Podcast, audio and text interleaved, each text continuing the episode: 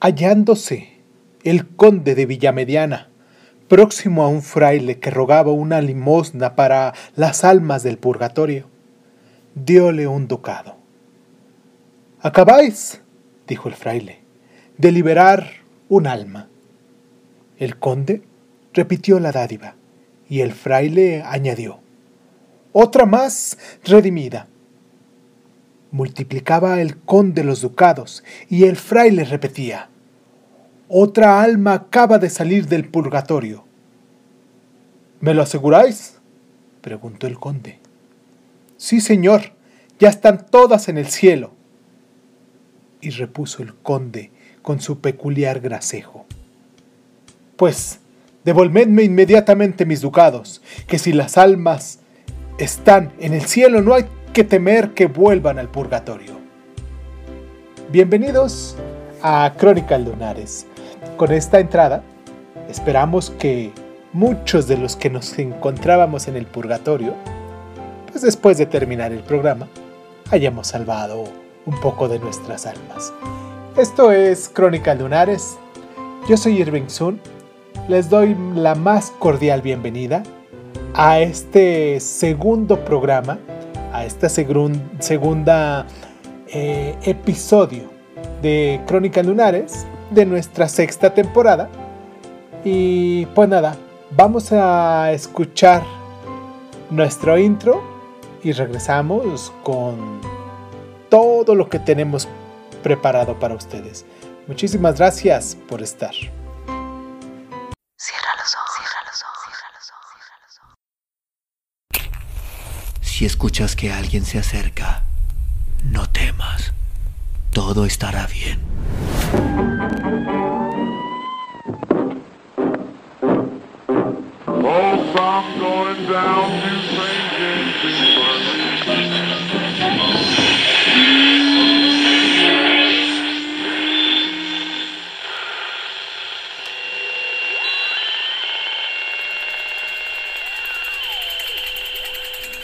Estás escuchando, escuchando Crónica, Crónica, Crónica el lugar, el lugar donde, donde, donde entra por tus oídos. Bienvenido.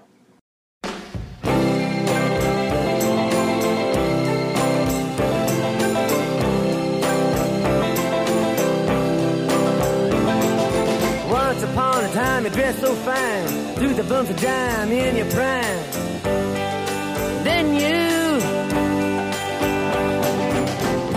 Call, say beware doll, you're bound to fall. You thought they were all kidding you.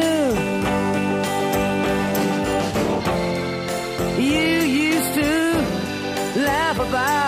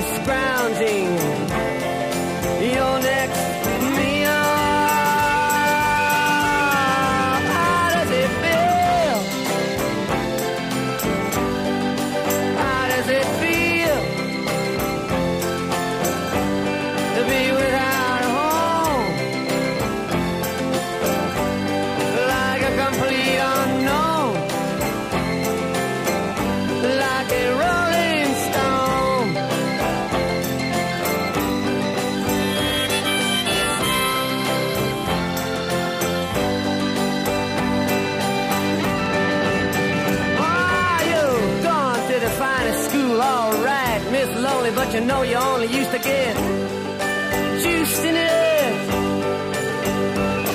Nobody's ever taught you how to live out on the street, and now you're gonna have to get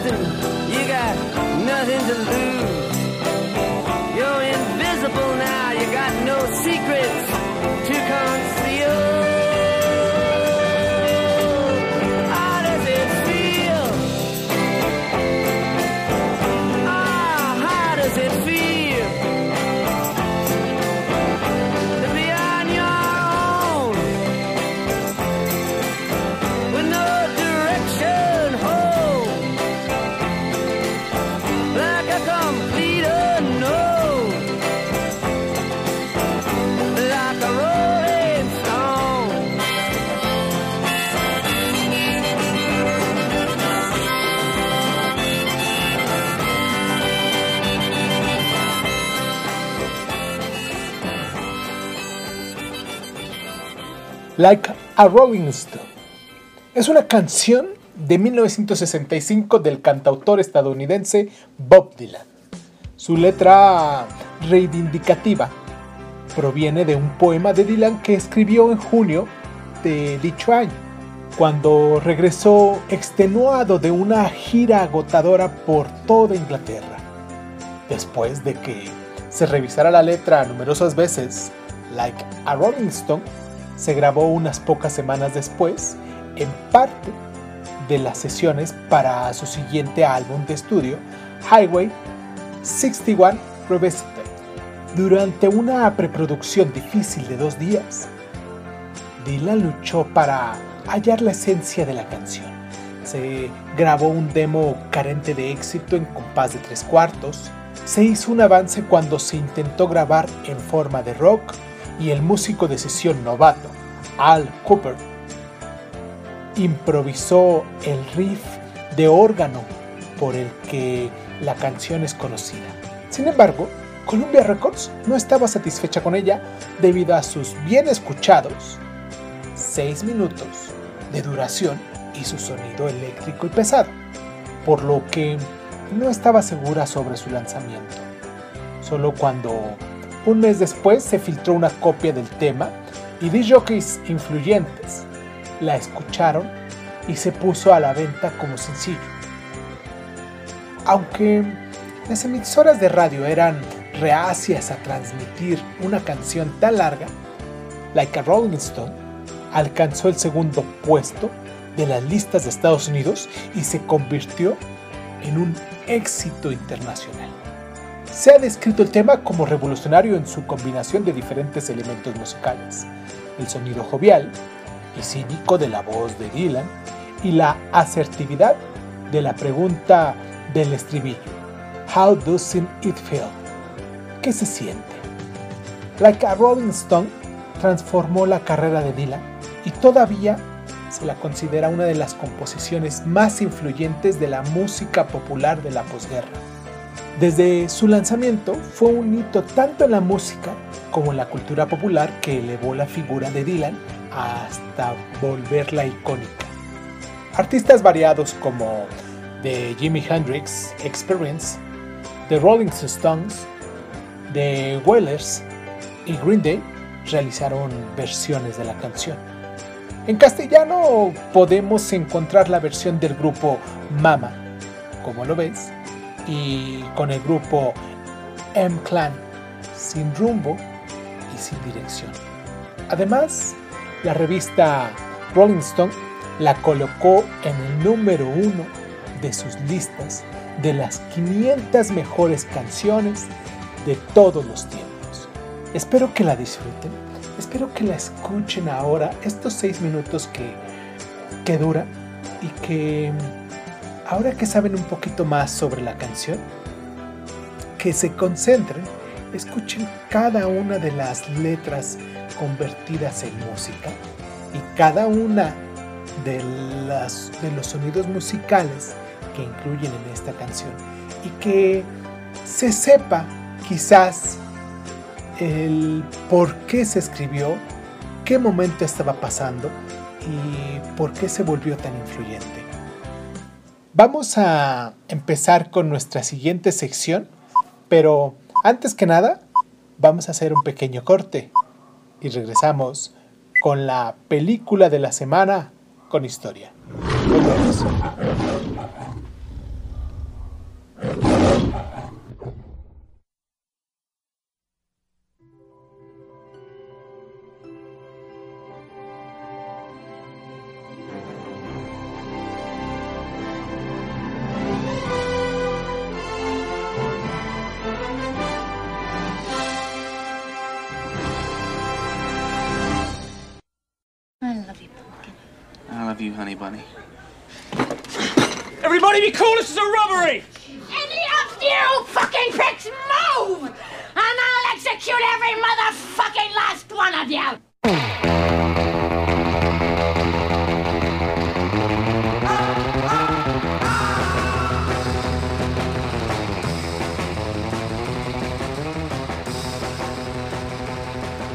Con esta música de fondo, eh, ya muchos sabrán de qué película vamos a hablar esta semana o, o a cuál vamos a recomendar en esta semana.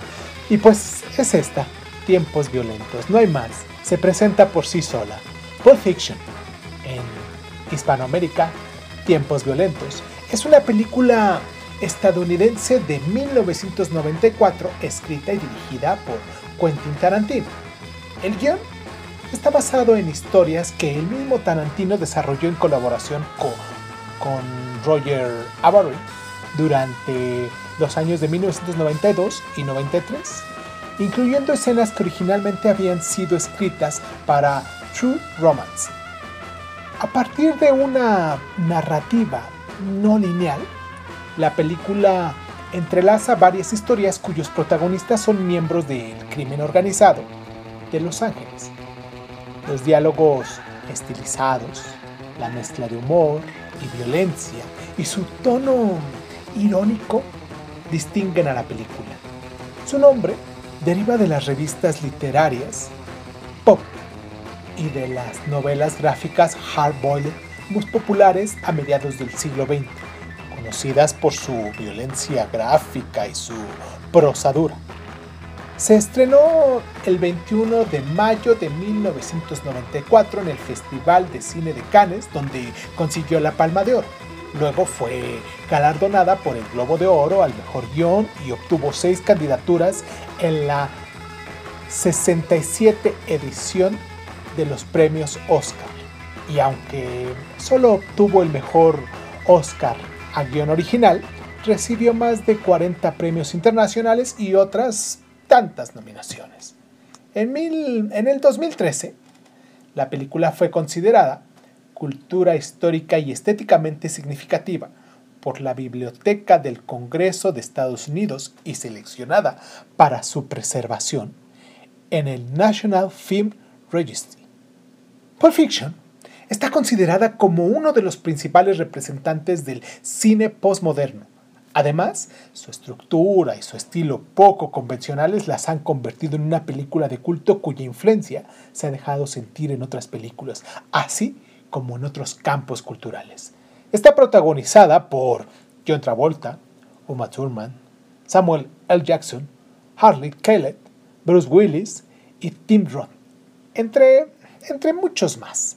Está dirigida, como ya habíamos dicho anteriormente, por Quentin Tarantino, que ha recibido numerosos galardones, dos premios Oscar, dos Globos de Oro, dos premios BAFTA y la Palma de Oro del Festival de Cannes.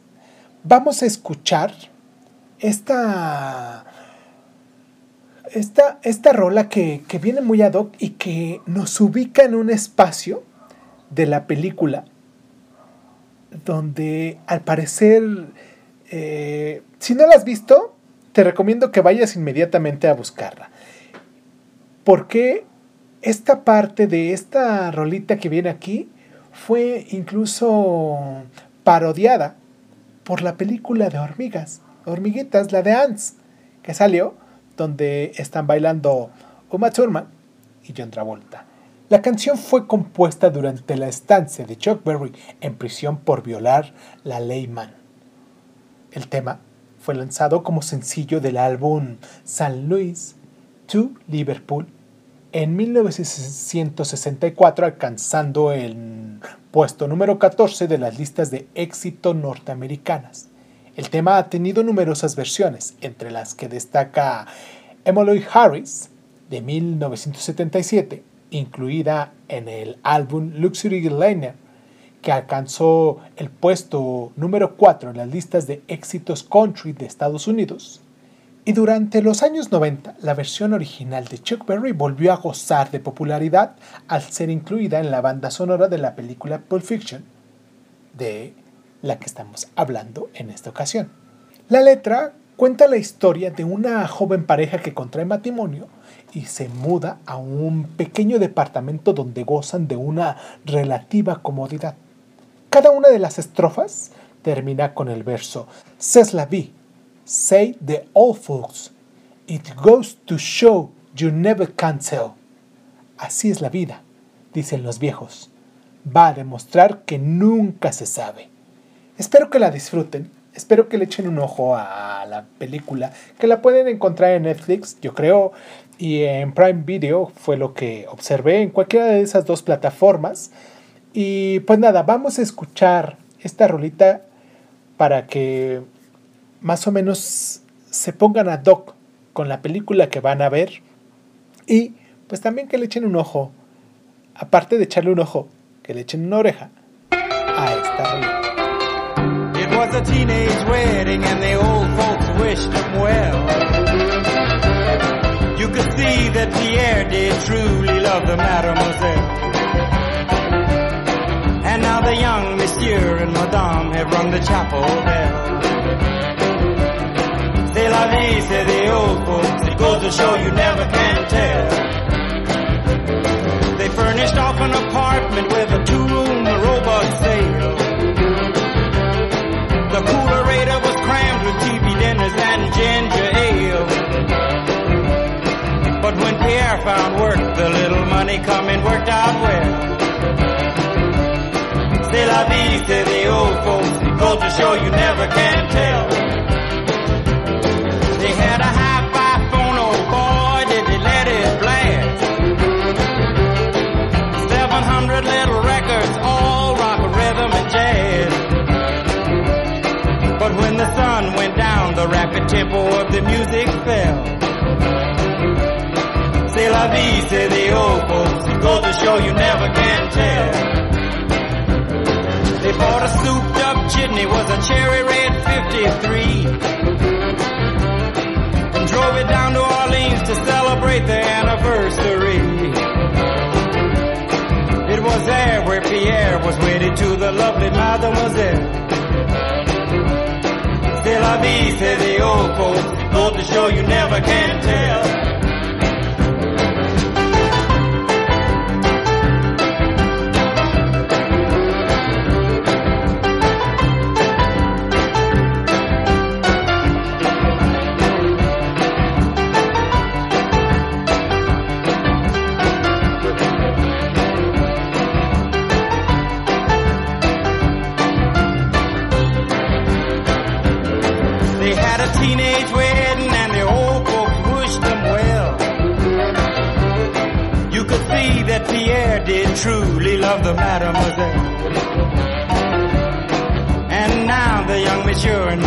The chapel bell.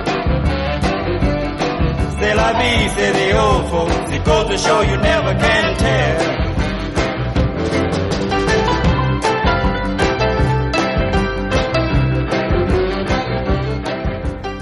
Continuamos con nuestro disco de la semana. Y con esta rolita comenzamos el disco de la semana. Elvis Presley de Elvis Presley. Elvis Presley es el álbum debut de Elvis Presley en RCA Records con el número de catálogo LPM1254 que apareció en marzo de 1956. El contenido fue grabado con los estudios de Sun Records en Memphis, en los estudios de Nashville de RCA a mediados de enero y en los estudios de Nueva York de RCA a finales de enero. El álbum logró permanecer 10 semanas en el número 1 de la lista Billboard de ese mismo año. En el 2003 la revista Rolling Stone lo colocó en la posición 55 de la lista de los 500 mejores álbumes de toda la historia. Y es también el segundo álbum listado en el libro 101 Albums You Must Have Before You Die to Robert Dimery. El 21 de noviembre de 1955, RCA Records compró el contrato de Elvis Presley a Sun Records por la cantidad de 35 mil dólares, gracias al ejecutivo de la RCA, Steve Schultz. Elvis Presley y el rock and roll todavía no habían sido puesto a prueba en el negocio de la música, pero este álbum, junto con el número uno que obtuvo Presley con el sencillo Heartbreak Hotel, demostraron el poder de venta de ambos. Fue el primer álbum de rock en llegar al número uno y el primer álbum pop de RCA que llegó a ventas millonarias. Presley había realizado tres apariciones en el show televisivo de los hermanos Dudley, The Dudley Brothers Stage Show, el 28 de enero, 4 y 11 de febrero de ese mismo año, por lo que RCA quiso que en aquel momento lanzara un álbum para poder rentabilizar sus apariciones en la televisión nacional y el éxito de su primer sencillo en las listas del pop. Heartbreak Hotel. Al mismo tiempo, Elvis solo había realizado dos sesiones de grabación para RCA. Estas dos sesiones sumaban 11 temas, algo ineficiente para poder vender un LP completo, dado que algunas canciones tenían potencial. Elvis y RCA decidieron incluir los cortes con canciones recientes de R&B, dos de ellas, Money Honey, de Jesse Stones, que Elvis conocía por la versión de Clyde Mark Potter, y el éxito de 1955 de Ray Charles, I Got a Woman, llevaban tocándose más de un año en los conciertos de Elvis. La tercera fue el anuncio frenético al mundo de la existencia de Little Richards en 1955 con Tutti Frutti. También se incluyó un número de Rockability, Blue Shooty Shows, que no fue lanzado inicialmente como sencillo por la promesa que Steve Schultz hizo a Sam Phillips, propietario de Sun Records, para proteger la carrera de otro artista del sello, Carl Speckins, el autor de la canción. El 31 de junio de 1955, RCA tomó la inusual decisión de lanzar el álbum completo en sencillos, junto con el nuevo sencillo de Elvis, Shake, Rate and Roll. Wait This, Miss Cartley. El nuevo sencillo no entró en la lista, pero Blue Shoes Shows, lanzado como sencillo después de que la carrera de Perkins se hundiera debido a un accidente automovilista, llegó al número 20 de la lista de los sencillos. Vamos a hacer un corte, un corte musical. Vamos a escuchar esta rolita, Blue Shoe Shows. Espero que la disfruten. Y pues nada, no me queda más que recomendarles a Elvis Presley con su mismo álbum o su primer álbum homónimo, Elvis Presley. Well, it's one for the money, two for the show, three to get ready. Now go, cat, go, but don't you step on my blue suede shoe. Well, you can do anything but take me over my blue suede shoe. Well, you can knock me down, step in my face, slander my name all over the place. Well, do anything that you want to do. But uh, uh, honey, lay off of them shoes and don't you step on my blue suede shoe. Well, you can do anything but take me over my blue suede shoes. Let's go, cat!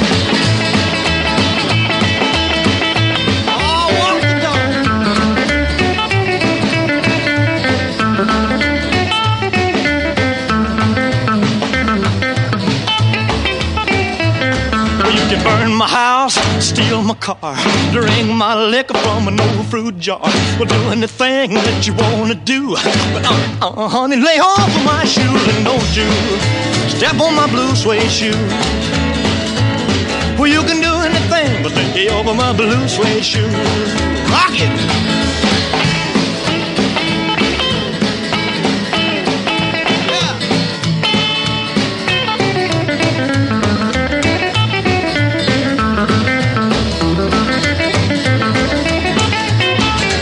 One for the money, two for the show, three to get ready. Now go, go, go, but don't you step on my blue suede shoe. Well, you can do anything but take the help of my blue suede shoe. Well, it's blue, blue, blue suede shoes. Blue, blue, blue suede shoes. Yeah! Blue, blue, blue suede shoes, baby. Blue, blue, blue suede shoes. Well, you can do anything but they hope for my blue suede shoes.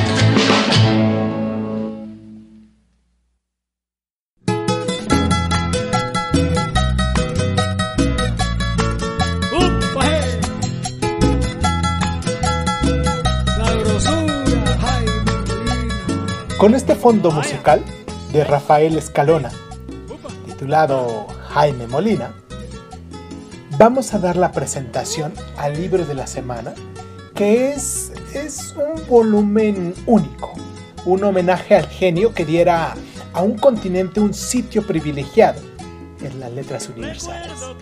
Toda la imaginación, todo el arte de orfebrería prodigiosa del más querido de los escritores latinoamericanos. Premio Nobel de Literatura de 1982. Toda la obra breve de Gabriel García Márquez. Y me pongo de pie en este momento. 38 piezas magistrales del género corto, reunidas en una sola edición. Ojos de perro azul, los funerales de mamá grande, la increíble y triste historia de Cándida Heréndida y su abuela desalmada y los 12 cuentos peregrinos. Nuestra recomendación de esta semana, como ustedes bien pueden imaginar, es todos los cuentos del maestro Gabriel García Márquez. Que claro, pueden encontrar todos y cada uno de estos episodios en los pasados programas de este programa. Espero que le puedan echar una oreja, que se den la oportunidad de buscarlos. Están todos ahí grabados. Todos los cuentos pueden encontrar en en ebooks con más facilidad. Sé que muchos de ustedes me están escuchando en Spotify. Un abrazo a toda esa gente que me está escuchando en, en Spotify. Pero originalmente yo inicié en Evox en una plataforma española que se llama Evox con doble O y X. V es I, V, W y X. Y ahí pueden descargar también todos los audios que, se van subiendo cada semana o, o los cuentos que se suben diario. Y como este de todos los cuentos de Gabriel García Márquez fueron de los primeros que inicié, pueden encontrarlo ahí en esa misma plataforma como Crónicas Lunares, en la sección de todos los cuentos, quizás también ahí van a encontrar todos y cada uno de ellos. Espero que les puedan echar una oreja y si es así, pues déjame tu comentario en cada uno de ellos. Dime cómo iba siendo mi evolución si me estás escuchando actualmente después de un año, porque bien sabemos que este año estamos cumpliendo nuestro primer año y yo me escucho y me escucho un tanto ordinario, quizás un poco rústico por las formas como tenía, pero eso se lo dejo a ustedes. Ustedes juzguen por sí mismo, échenle una oreja a mis viejos audios y pues no dejen de escuchar este que, estamos haciendo cada semana con ustedes y que diario, de todos modos, estamos subiendo los cuentos que, que hemos estado leyendo. Les agradezco mucho, vamos a hacer un pequeño corte. Los dejo nuevamente con Elvis Presley en su álbum Elvis Presley, I Got a Woman, que esta rolita la hizo muy famosa primero eh, este Ray Charles en una forma muy rítmica, pero quiero que la escuchen también con Elvis, porque le quedó genial. Cualquiera de las dos eh, rolas, tanto de Ray Charles como de Elvis Presley, están geniales, pero como en esta ocasión estamos recomendando eh, a Elvis Presley, pues vamos a escuchar I Got a Woman.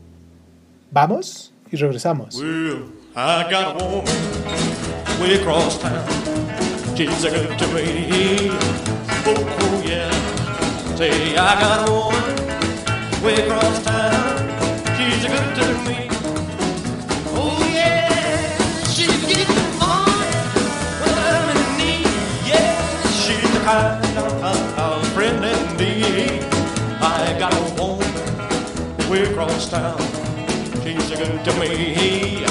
Oh, oh yeah. She says her loving early in the morning just for me.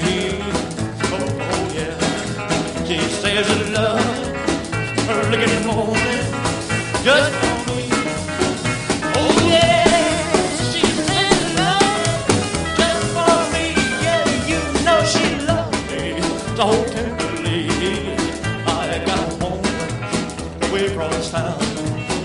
good. Oh, oh yeah.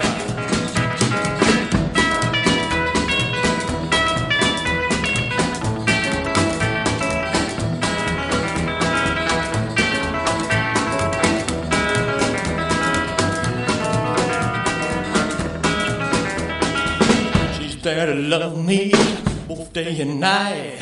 No grumbles or fusses, just treats me right. Never running streets, leaving me alone. She knows a woman's place. Right there, I know I got a woman way across town. She's a good to me. Oh, oh yeah. Say I got a woman way across town. She's a good to me.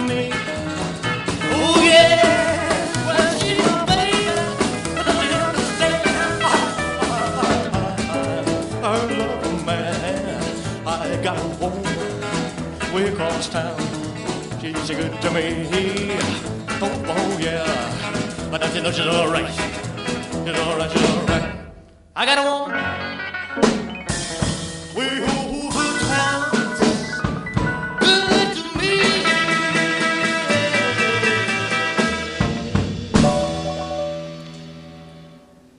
Me alquilo para soñar. Este cuento, a pesar de que es de los más complejos de García Márquez, no es tan difícil de comprender. Relata la vida de una mujer a la que le dicen Frau Frida, la cual tiene un don especial. Ella se dedicaba a soñar cosas que iban a pasar en un futuro. La literatura de García Márquez está disputada entre Colombia y México, pero lo cierto es que puede ser de ambas. De hecho, este cuento comienza a narrarse en el contexto del Hotel Habana Riviera en Cuba, y el nombre de esta mujer, Frau Frida, tiene que ver con la famosa pintora Frida Kahlo por dos motivos. Uno es la descendencia alemana de Frida Kahlo con la palabra Frau y otra es que Frida Kahlo también decía interpretar sueños así como Frau Frida. Conforme el lector avanza en este cuento, se dará cuenta que Márquez relaciona temas con tiempo, muerte y sueño. El narrador comienza a contar la vida de esta señora y sus travesías por diferentes partes del mundo. Ella era de Colombia, pero había vivido mucho tiempo en Viena, con una familia que la había contratado para que soñara y protegiera a todos sus integrantes. Frau Frida había trabajado tanto tiempo con ellos que al final se convirtió, se terminó convirtiendo en dueña de todas las propiedades de esta familia. Frau Frida había vendido todas sus propiedades y se había mudado a diferentes partes para terminar en Cuba, donde murió después de un terrible terremoto. Ahí es donde el narrador la había reconocido y se había acordado de que hace mucho tiempo ella le había dicho de que no regresara a Viena. Y así es como el narrador regresa al tiempo y empieza a contar la vida de Frida. Es un cuento muy interesante porque mezcla temas que ya habíamos visto con otros autores norteamericanos. Espero que le echen un ojo, espero que disfruten este cuento. Recuerden, Me alquilo para soñar es el cuento que vamos a leer a continuación. Vamos a hacer un corte musical con esta rolita que se titula Tutti Frutti. ¿De quién? Ya saben ustedes. Elvis. Hoy es Elvis. Nada más.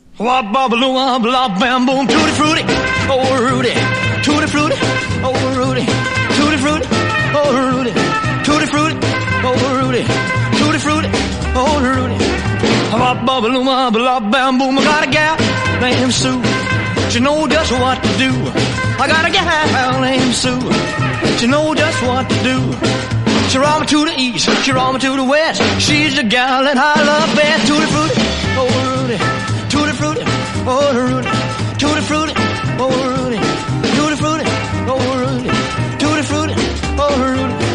Bop bop bop bop bam boom. I got a gal named Daisy.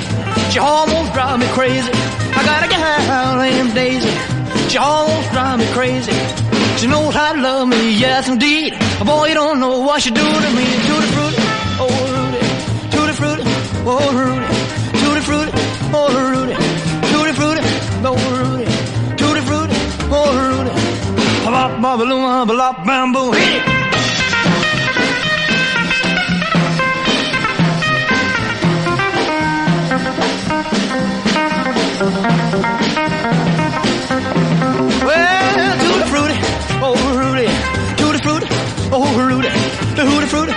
Oh Rudy, hooty fruity, oh Rudy, tutti frutti, oh Rudy.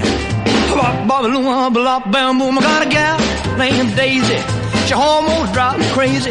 I got a gal named Daisy. She almost drives me crazy. She knows how to love me, yes indeed. Boy, you don't know what she do to me. Tutti frutti, oh Rudy, tutti frutti, oh Rudy, oh tutti frutti, oh Rudy,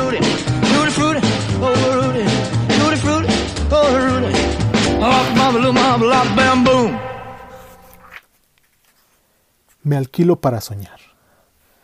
A las 9 de la mañana, mientras desayunábamos en la terraza de La Habana Rivera, un tremendo golpe de mar a pleno sol levantó en vilo varios automóviles que pasaban por la avenida del Malecón o que estaban estacionados en la acera, y uno quedó incrustado en el flanco del hotel.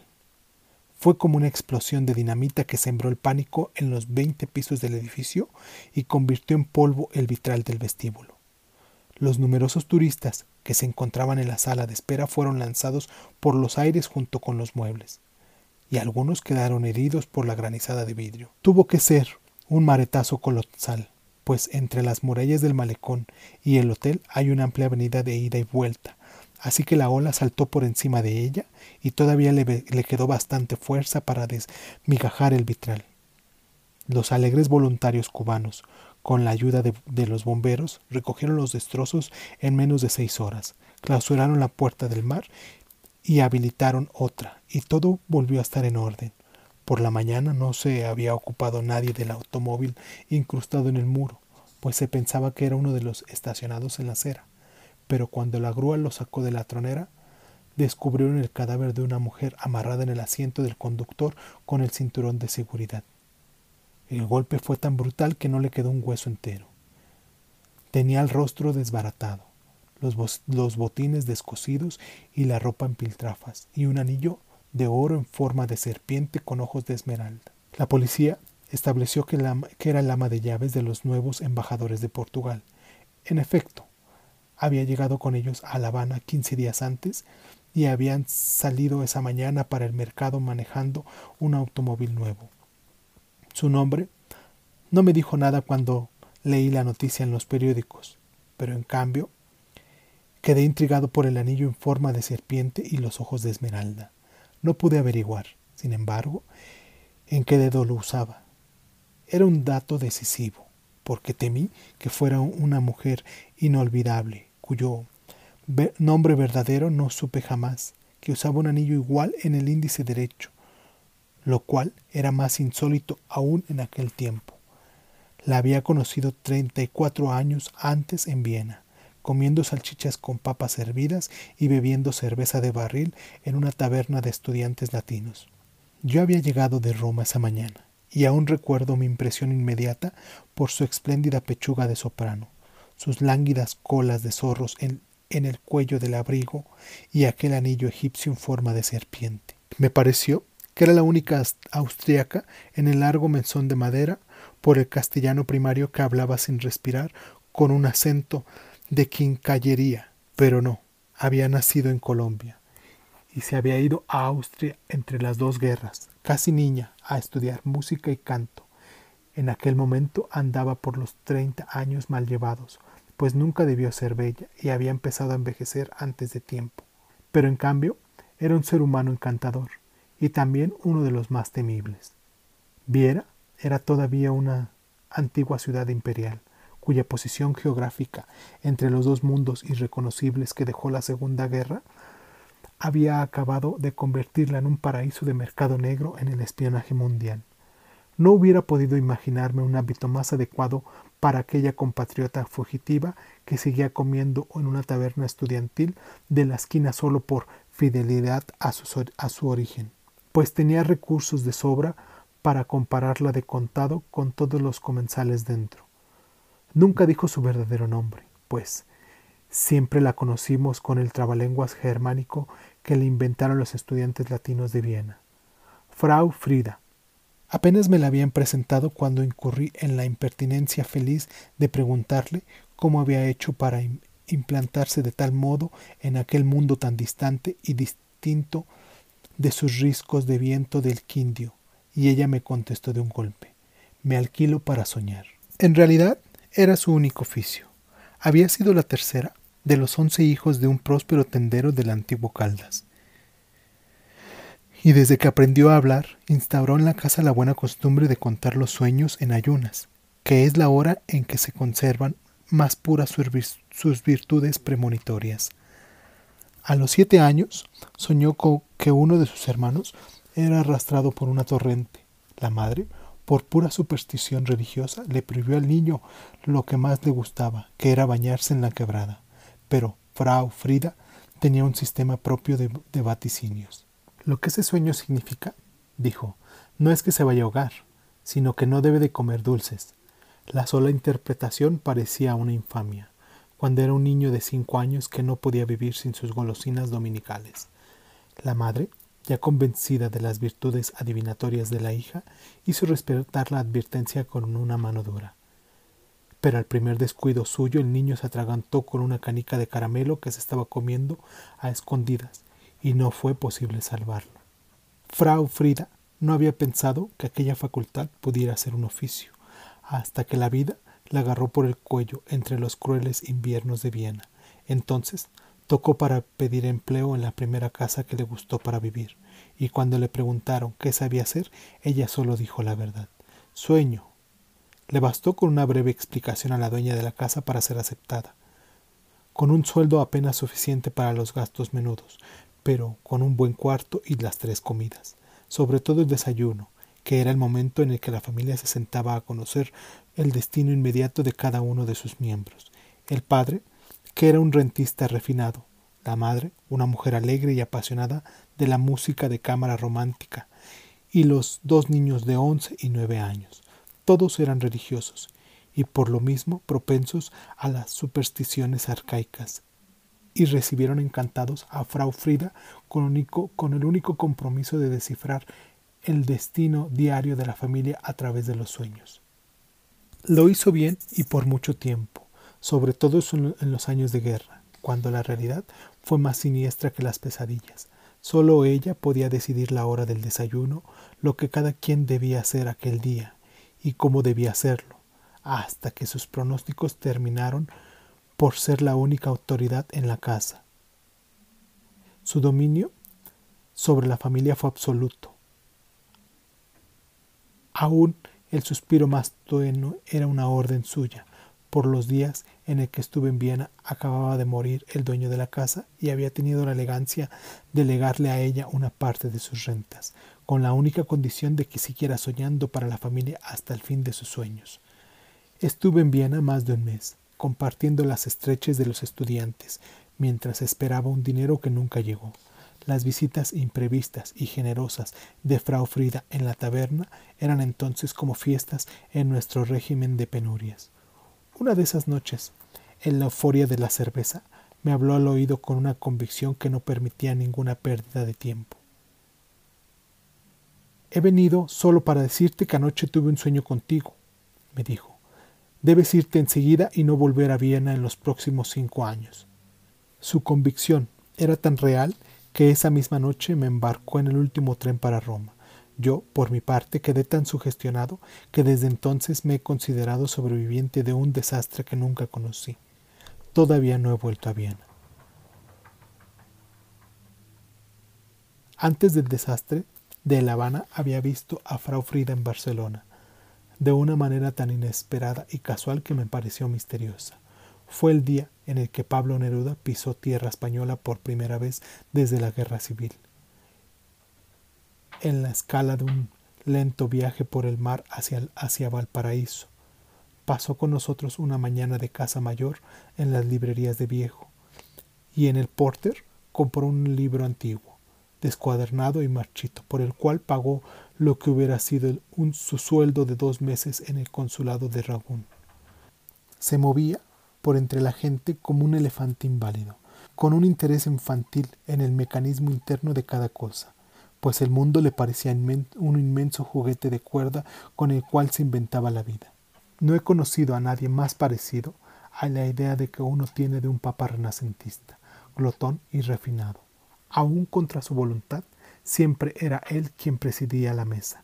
Matilde, su esposa, le ponía un babero que parecía más de peluquería que de comedor, pero la única manera de impedir que se bañara en salsa. Aquel día, en Calvallerías, fue ejemplar. Se comió tres langostas enteras, descuartizándolas con una maestría de cirujano, y al mismo tiempo devoraba con la vista los platos de todos, e iba picando un poco de cada uno, con un deleite que contagiaba las ganas de comer.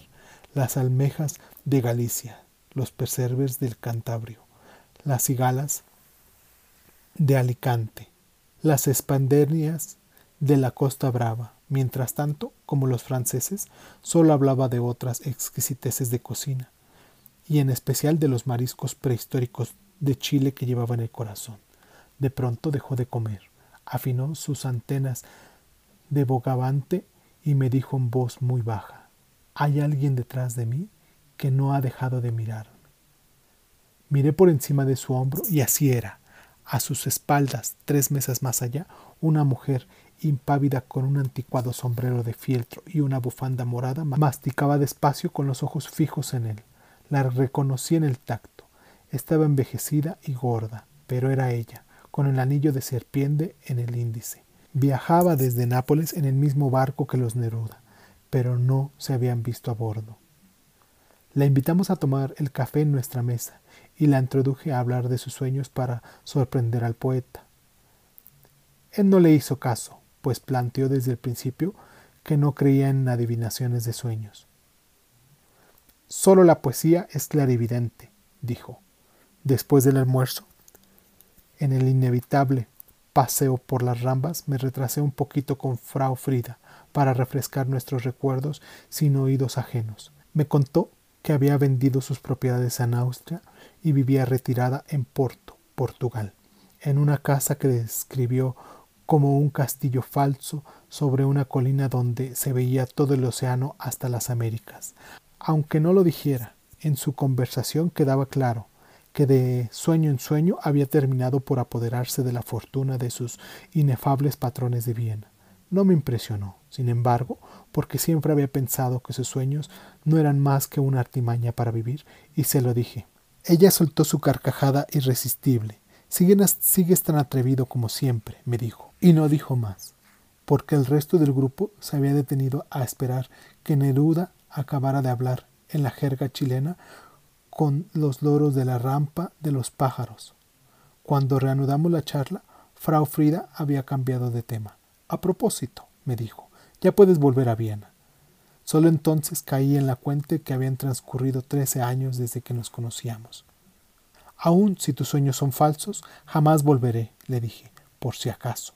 A las tres nos separamos de ella para acompañar a Neruda a su siesta sagrada.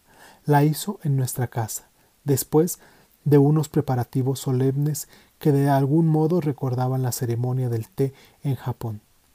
Habría que abrir las ventanas y cerrar otras para que hubiera el sagrado calor exacto y una cierta clase de luz en cierta dirección y un silencio absoluto. Neruda se durmió al instante y despertó diez minutos después, como los niños. Cuando menos pensábamos, apareció en la sala, restaurado y con el monograma de la almohada impreso en la mejilla. Soñé con esa mujer que sueña, dijo. Matilde quiso que le contara el sueño. Soñé que ella estaba soñando conmigo, dijo él. Eso es de Borges, le dije. Él me miró desencantado. ¿Ya está escrito? Si no está escrito, lo va a escribir alguna vez, le dije. Será uno de sus laberintos. Tan pronto como subió a bordo, a las seis de la tarde, Neruda se despidió de nosotros. Se sentó en una mesa apartada y empezó a escribir versos fluidos con la pluma de tinta verde con que dibujaba flores y peces y pájaros en las dedicatorias de sus libros. A la primera advertencia del buque buscamos a Frau Frida y al fin la encontramos en la cubierta de turistas cuando ya nos íbamos sin despedirnos. También ella acababa de despertar de la siesta. Soñé con el poeta, nos dijo. Asombrado, le pedí que me contara el sueño. Soñé que él estaba soñando conmigo, dijo y mi cara de asombro la confundió. ¿Qué quieres? A veces, entre tantos sueños, se nos cuela uno que no tiene nada que ver con la vida real. No volví a verla ni a preguntar por ella hasta que supe del anillo en forma de culebra de la mujer que murió en el naufragio del Hotel Riviera. Así que no resistí la tentación de hacerle preguntas al embajador portugués cuando coincidimos, meses después, en una recepción diplomática. El embajador me habló de ella con gran entusiasmo y una enorme admiración. No se imagina lo extraordinaria que era, me dijo. Usted no habría resistido la tentación de escribir un cuento sobre ella, y prosiguió en el mismo tono, con detalles sorprendentes, pero sin una pista que me permitiera la conclusión final. En concreto, le precisé por fin, ¿qué hacía? Nada, me dijo él, con un cierto desencanto. Soñaba. I've been traveling over mountains, even through the valleys too. Well, I've been traveling night and day.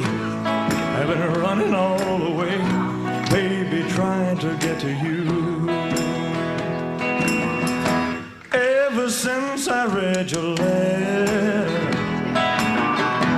where you said you loved me true. I kept traveling night and day. I kept running all the way, baby, trying to get to you.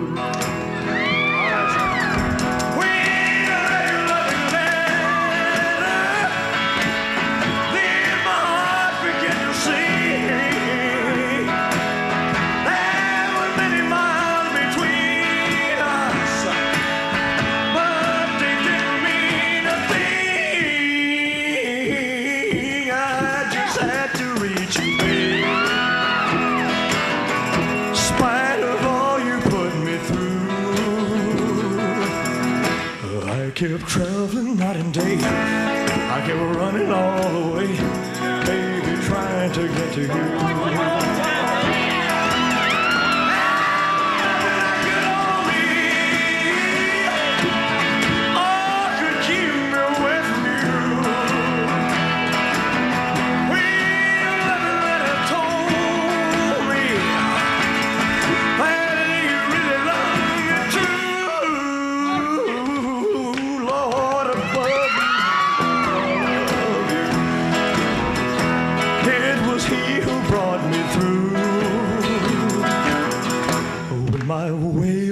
At night. It would shine as bright light when I was trying to get to you. One more time, baby.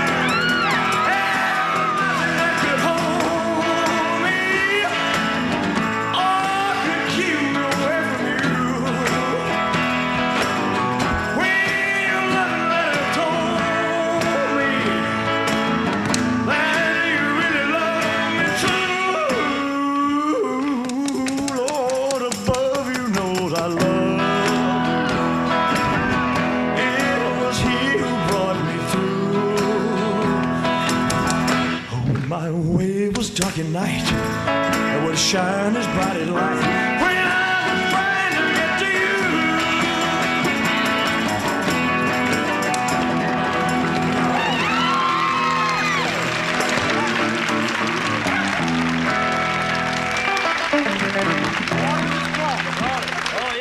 Y pues ya regresamos con esta rola que hizo el corte de entre nuestro cuento y nuestro corte musical.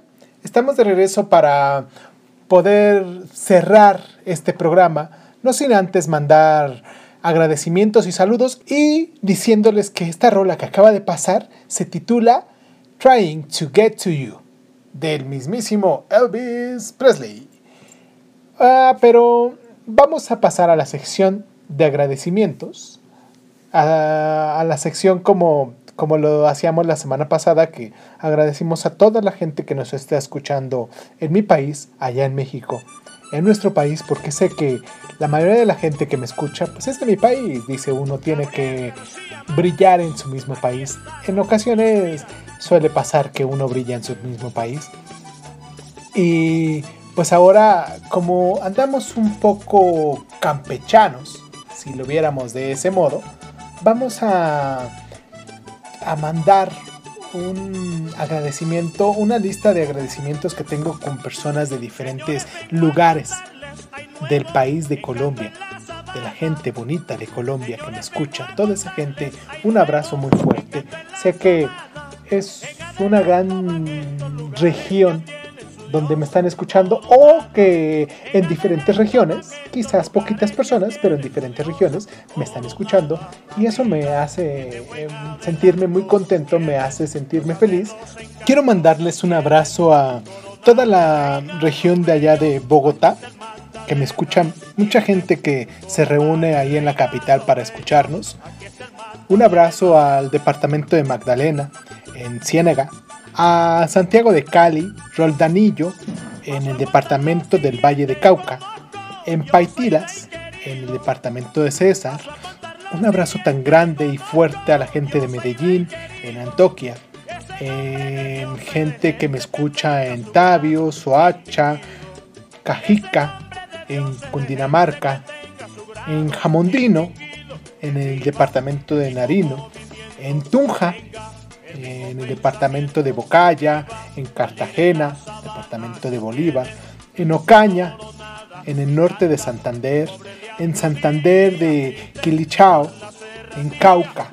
Un abrazo fuerte a la gente de Ibagüe, en el departamento de Tolima, a Bucaramanga, en Santander, en Pereira, en el departamento de Risaralda, todos esos lugares que acabo de nombrar, que acabo de decir, quizás sean uno o dos personas, somos poquitos en este lugar, esperemos que con el tiempo seamos un poco más, pero mm, más que nada esto lo estoy haciendo para ustedes y con ustedes, seamos poquitos o no, siempre para ustedes van a ser gente importante que empezaron conmigo, que, que crecieron a mi lado, que creyeron en mí y que pues le están dando play a cada uno de mis audios, a cada uno de mis podcasts, ahora con esta nueva formato que, que tenemos.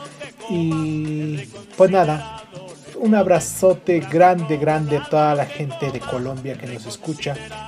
Y pues espero que la próxima semana que hablemos de otro podcast, que, que retomemos otro tema y que hablemos sobre otros cuentos, vamos a ir nombrando cada uno de los lugares, cada país de los lugares que afortunadamente y me siento muy muy contento de que son varios lugares del mundo donde nos están escuchando. Y pues ahorita es la gente de Colombia. Un abrazo grandote nuevamente hacia allá. Quiero mandarle mis mejores vibras a toda la gente que ha superado y ha, ha salido avante con esto de la pandemia. Y pues nada, vamos a hacer el final de este programa. Les agradezco mucho, mucho, mucho el- su estancia, sus mensajes que me dejan en inbox. Si ya sabes, me puedes encontrar en Facebook como Crónicas Lunares. Si te quieres suscribir o seguirme ahí. En YouTube también como Crónicas Lunares. Quizás eh, creo que en YouTube es donde se están subiendo como Irving Sun. Todavía no tengo muy bien la idea. Se suben como Irving Sun. Ahí me puedes encontrar. También puedes escuchar ahí los podcasts. En Evox, como decíamos anteriormente. En Spotify, que ya me escuchas. Eh, déjame cinco estrellitas si me estás escuchando. O una, una crítica ahí también en iTunes. Que también ahí me puedes encontrar. En Speaker. En diferentes. No sé por qué siempre al final. Se me olvidan los lugares donde se suben automáticamente todos los audios, donde hacemos presencia en los audios. Pero en cualquier lugar donde tú me estés escuchando, no importa. Lo importante es que estás aquí conmigo. Lo importante es que me prestas tus oídos para hacerme partícipe de tu espacio, de tu tiempo y tu momento. Y con esta rola de Elvis, del grandísimo Elvis, Money Honey, nos despedimos y pues muchísimas gracias, muchísimas gracias por estar. You know the landlord ring my front door bell. I let it ring for a long, long spell. I went to the window, I peeped through the blind, and I asked him to tell me what was on, on his mind. He said, Money,